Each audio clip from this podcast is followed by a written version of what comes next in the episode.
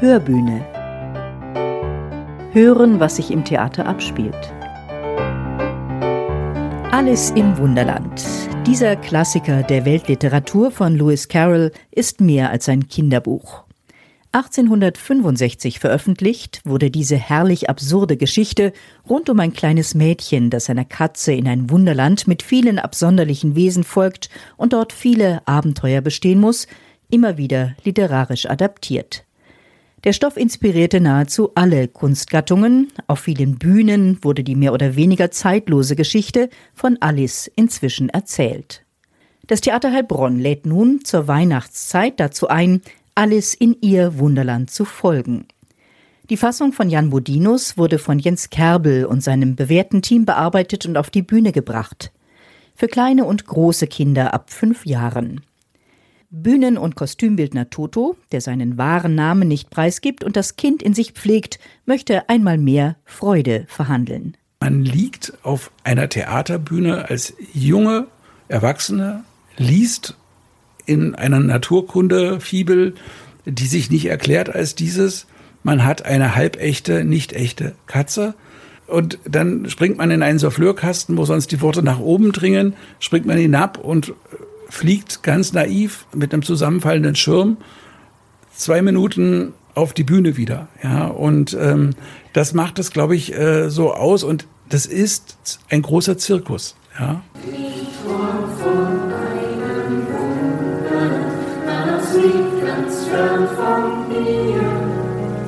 wo fünf plus sechs gleich sieben ist, wo zwei plus zwei ist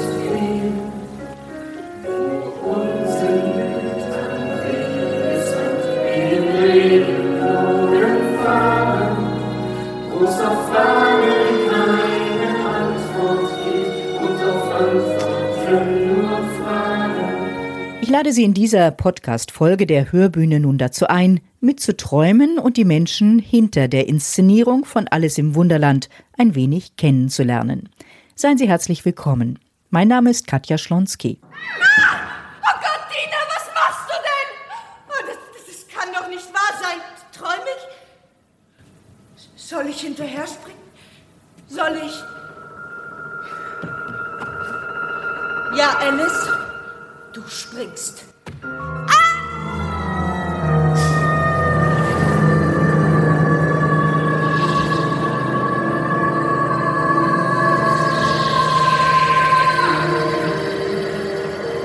Von den Kindern im Publikum zum Abtauchen ins Wunderland ermutigt, macht sich Alice auf der Suche nach ihrer Katze und folgt dem berühmten weißen Kaninchen, das immer Stress hat, weil die böse Herzkönigin es unter Zeitdruck setzt.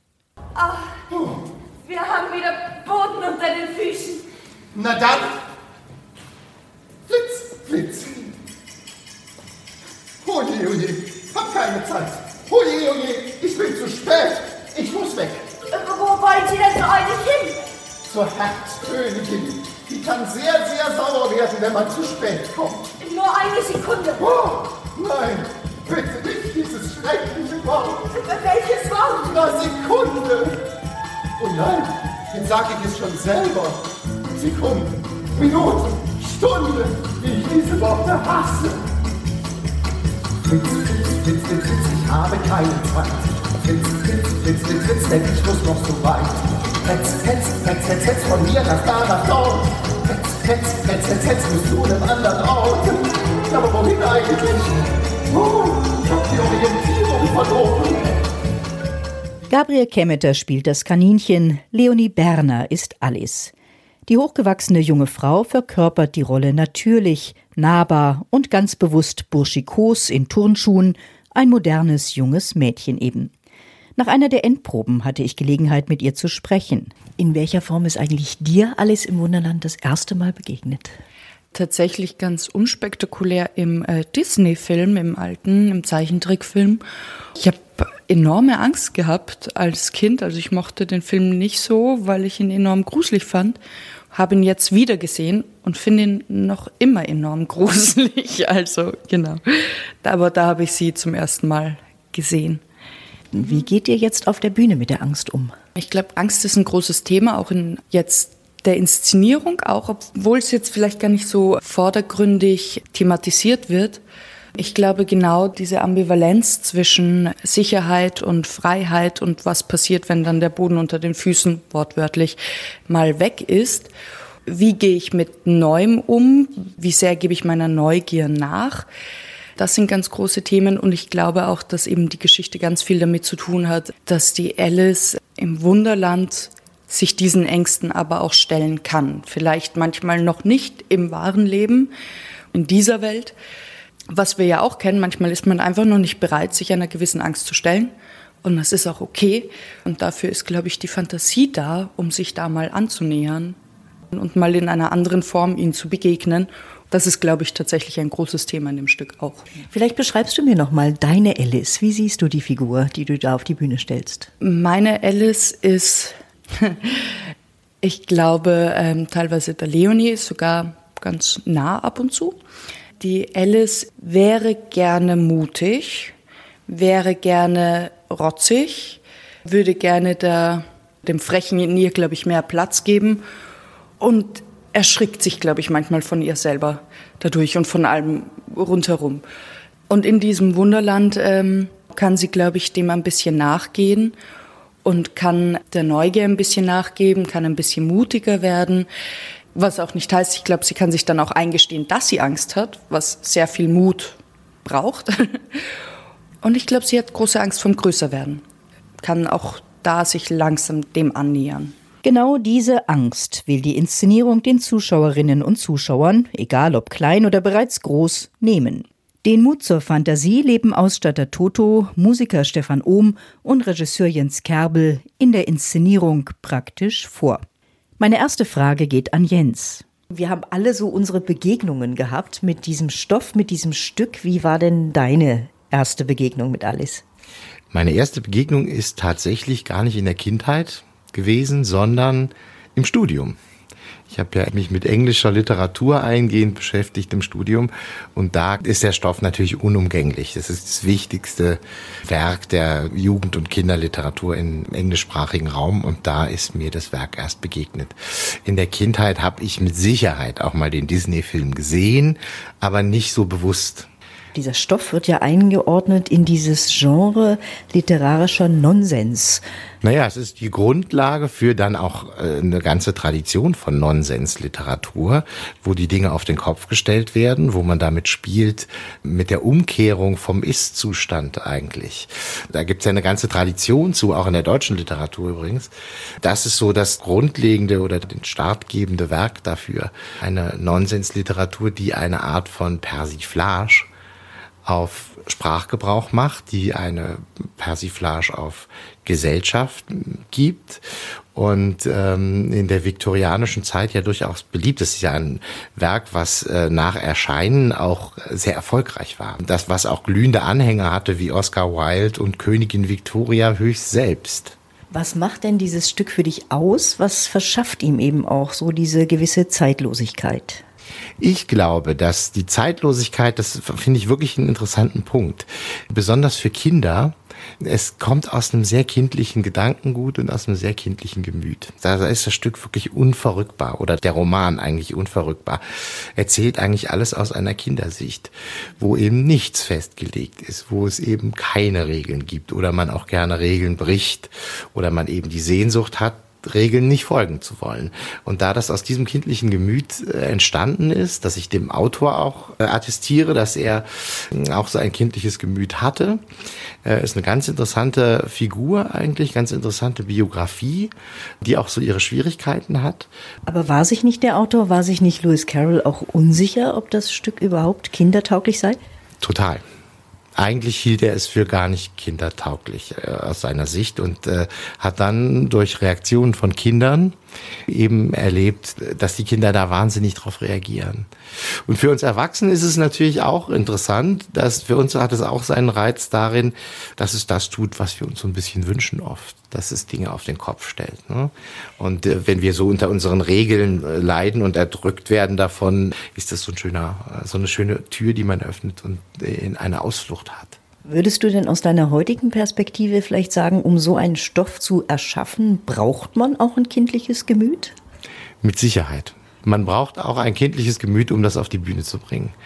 Zum Glück äh, sitzen hier drei Kindsköpfe auch, die das dann machen und in der, auf der Bühne stehen auch genügend Kindsköpfe, um, um das zu entwickeln und zu erschaffen. Die beiden kindsköpfigen Mitstreiter, Toto und Musiker Stefan Ohm, sitzen lächelnd dabei und können diesem Statement nur beipflichten. Was ist das, was euch so fasziniert, eben dieses Theater für Kinder zu machen? Jetzt fange ich mal, Toto, ich fange mal bei dir an.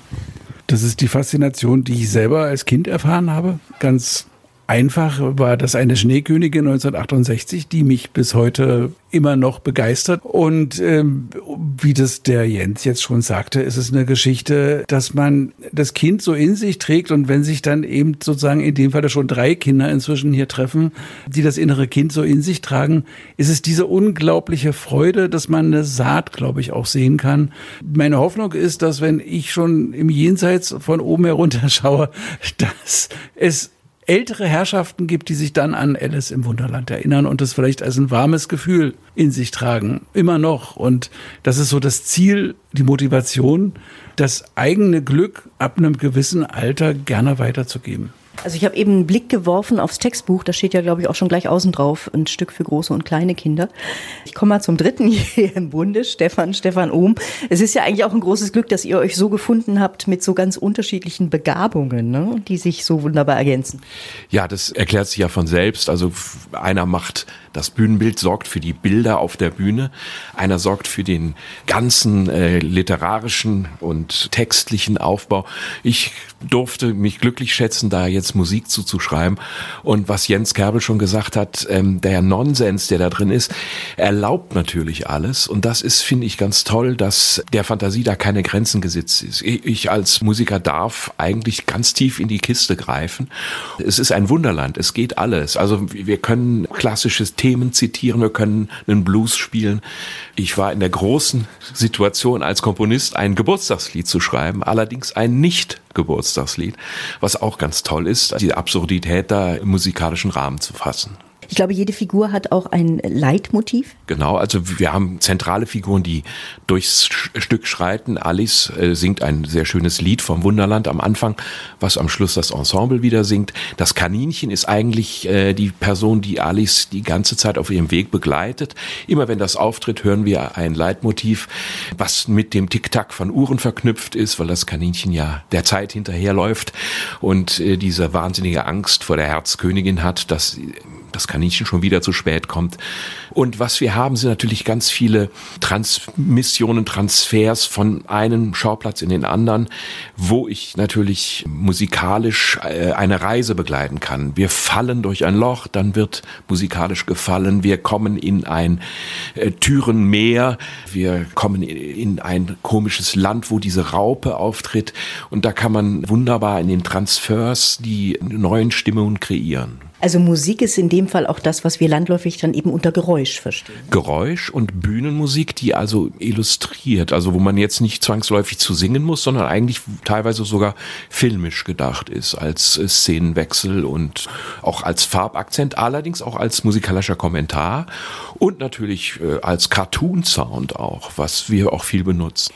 Jens, ich komme zu dir zurück. Nochmal zum Thema drei Kindsköpfe, die da Theater machen. Was ist das, was dich an Theater für Kinder so fasziniert hat von ihr? Es ist auf jeden Fall das Ehrlichste, was man im Theater erleben kann. Beim äh, Kindertheater ist es natürlich so, dass die Reaktion des Publikums eine sehr direkte ist. Man muss auch immer sehr direkt erzählen. Man muss eigentlich äh, ja sofortige Kontaktaufnahmen irgendwie versuchen herzustellen. Das ist das, was ich daran liebe. Eigentlich sind es die Reaktionen, wie Toto das schon gesagt hat. Da hat ein Kind mal was gesehen und nimmt das vielleicht mit. Das ist natürlich auch meine Hoffnung. Es ist nicht analytisch, Kinder schauen nicht analytisch, sondern Kinder schauen ganz direkt und ehrlich und reagieren sofort. Und spüren sofort, wo ist was gelogen, wo ist was ernsthaft. Das finde ich toll. Das ist für denjenigen, der Theater dann macht an der Stelle, einfach wahnsinnig, es bildet einen. Es bringt einen weiter als Theatermacher. Ein paar Worte noch zum Inhalt des Stücks. Alles landet in besagtem Wunderland, in das eine sprechende Tür den Weg weist. Märchen, Nonsens und auch Science Fiction wechseln sich ab. Wir erleben viel Slapstick und Groteske, ein Zaubertrank lässt alles wachsen und schrumpfen. Sie hat Begegnungen mit der Grinsekatze, dem Hummerkoch, der Schildkröte, dem sprechenden Ei Humpty Dumpty von Katja Uffelmann verkörpert, einer schlauen Raupe, der Schlafmaus oder der herrlich verrückten Teegesellschaft. Und klar landet alles dann auch bei der bösen Herzkönigin, die Regina Speiseder eiskalt gibt und deren unterwürfiger Entourage. Der nuschelnde Königinnengatte, gespielt von Sven Marcel Voss, hat die Katze Dina auf seinem Arm. Ach, Dina, wie bin ich froh, dass es dir gut geht. Ach, komm her zu mir.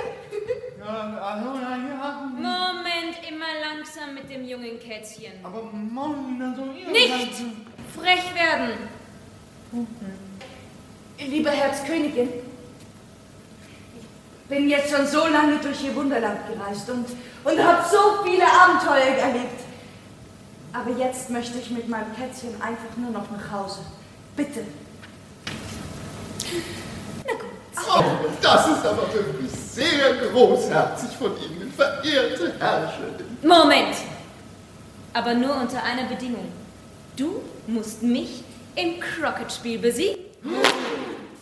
Soldat, hole er die Schläger. Wer? Er. Du, du Dumpfbacke. Oh nein! Warum kann ich das nicht schaffen? Noch nie besiegt? Es spielt sie so gut, oder? Nein. Aber jeder hat Angst, sie zu besiegen. Warum? Mein Mann hat Kinder und jeder jeder, der oder die, die Woche besiegt, einmal im Land zu ziehen, manchmal auch die Beine abzuhacken und dann noch den Kopf abzuschlagen. Den Kopf abzuschlagen? Genau. Aber sie hat mir doch versprochen, dass ich dann gehen darf. Versprochen ist versprochen, wird manchmal auch gebrochen. Ich schaff das schon. Vertraut mir. Als Krocketball dient ein lebendiger Igel, gespielt von Alexander Redwitz. Wie es ausgeht, na, da schauen Sie selbst. Aber die opulente, detailverliebte Bilderwelt, die sich auf der Bühne entfaltet, die möchte ich hier noch einmal thematisieren. Von Manga bis Barock. Nimm eine Schere und bau dir deine Welt. Frei nach diesem Motto ist Toto vorgegangen. Es ist vor allem auch so, dass es in so einer Form von Kostümen es für die Spieler auch nicht leicht ist, dass man manchmal Kostüm animieren muss, dass man sich dem Kostüm unterordnen muss. Es ist eher selten heute auch, ich sage mal, im Theater üblichen Ausstattungen spielt mehr eine Reduktion eine Rolle als so eine Opulenz, die man da hinlegt. In meiner Arbeitsmethodik versuche ich mich überhaupt nicht zu orientieren an dem, was war, sondern suche in mir. Natürlich gibt es eine Lebensbeeindruckung von Stoffen, denen man begegnet ist. Aber in diesem Suchen und in diesen Möglichkeiten, also was macht meine Grinsekatze aus, die nichts mit einer normalen Grinsekatze in Anführungsstrichen zu tun hat. Was, was tut die? Was ist das für eine Postüberbringerin?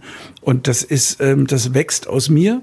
Das ist dann irgendwie da und immer in dieser Idee, so eine Fantasie weiterzugeben, was in der Bühne auch ist, ob es eine assimilierte Ausschneidetechnik ist, die so wie eine 3D-Postkarte daherkommt. Wiederum mag ich immer da ansetzen, wo ich sage, für mich ist das alt, diese Tradition, aber nächste Generation kennt das nicht. Also es ist wie englisches Barocktheater unter Händels Zeiten. Was mir gestern Abend aufgefallen ist, selber, dass das nicht über die Rampe hinwegrollt in den Zuschauerraum, sondern es geht den umgekehrten Weg. Es zieht dich hinein. Also, dass es nicht die Lösung anbietet, dass es nicht sagt, wie sieht eine Tür aus? Die, die Ebenen groß und klein kann man natürlich im Theater so nicht erzählen. Aber mit wenigen Mitteln merkst du auf einmal, wenn der Löffel auf einmal ein bisschen größer wird, es spielt keine Rolle, ob Alice wirklich geschrumpft ist oder nicht. Oder wir behaupten das. Und je mehr man anfängt, diese Fantasie zu behaupten, glaube ich, desto größer wird's. Also auch als Macher oder ich denke als Erwachsener, wenn ich so Kollegen gestern beobachtet habe, wie viel es auslöst, also auch nicht Antworten zu kriegen. Ja, und trotzdem denkst du, das ging mir dann selber so, ja, jetzt bist du, nimmst du ein bisschen Urlaub aus dem Alltag, der dich gerade umgibt, in deinem eigenen Schaffen. Und das ist natürlich auch ein großes Geschenk, dass man das macht. Und wenn man es vermitteln kann, ist es noch schöner und auch wenn man das Vertrauen Kollegen geben kann, dass Beschränkungen manchmal auch sinnvoll sind, mit Sachen zu agieren. Ja, und auf einmal spielt es zusammen und es fallen so die einzelnen Groschen, wie man früher sagte, äh, dass, ja, es ist so cool, jetzt wird's langsam, ja. Und das ist natürlich eine Riesenfreude.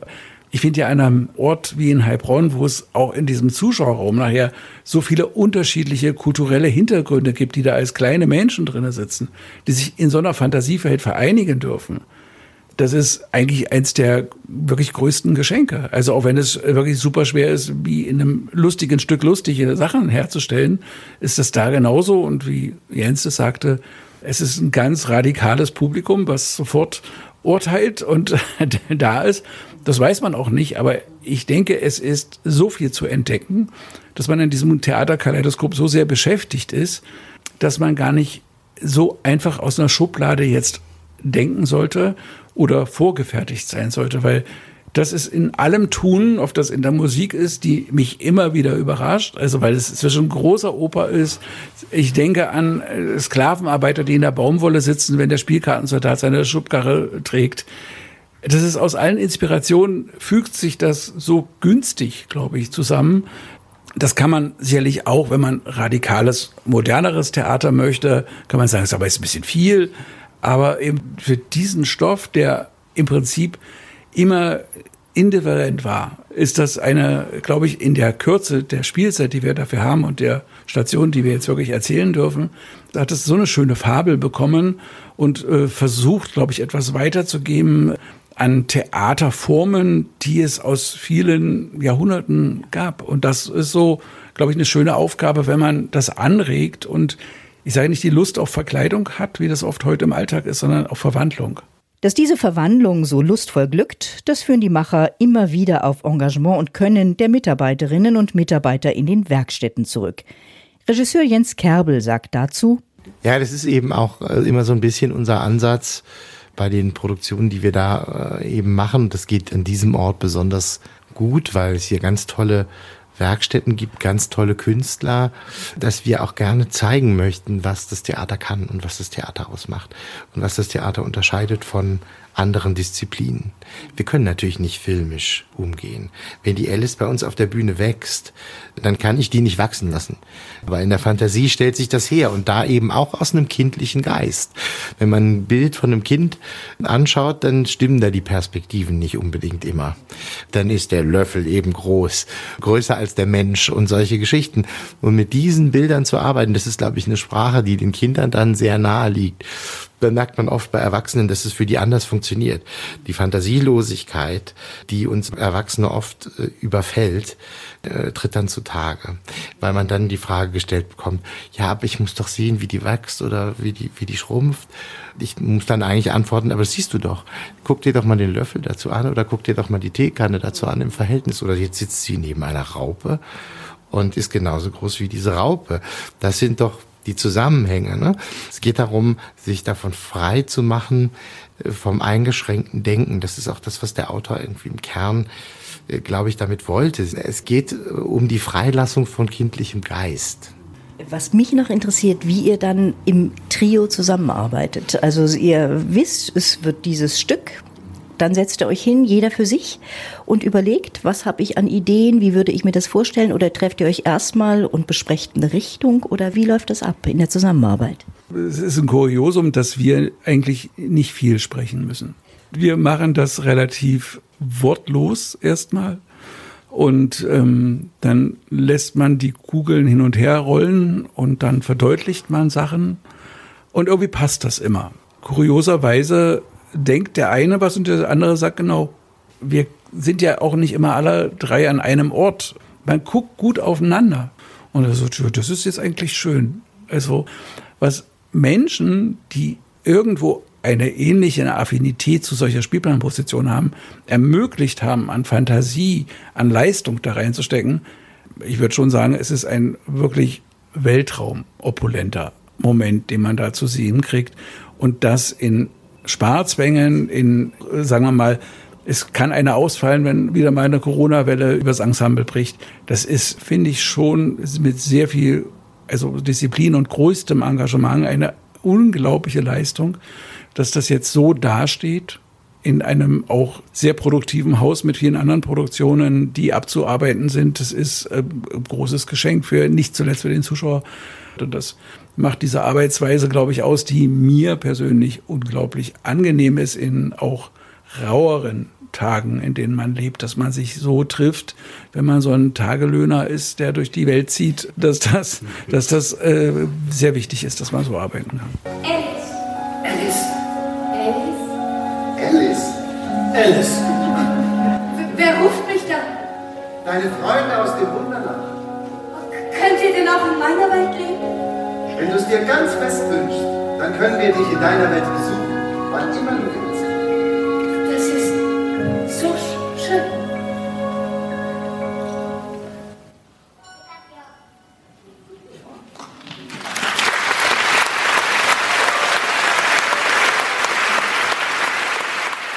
Also es war eigentlich ganz gut vom Anfang bis zum Ende. Nur das mit der Herzkönigin, das fand ich halt ein bisschen gruselig. Und als die gesprungen ist, die Alice, dann fand ich das halt so ein bisschen cool.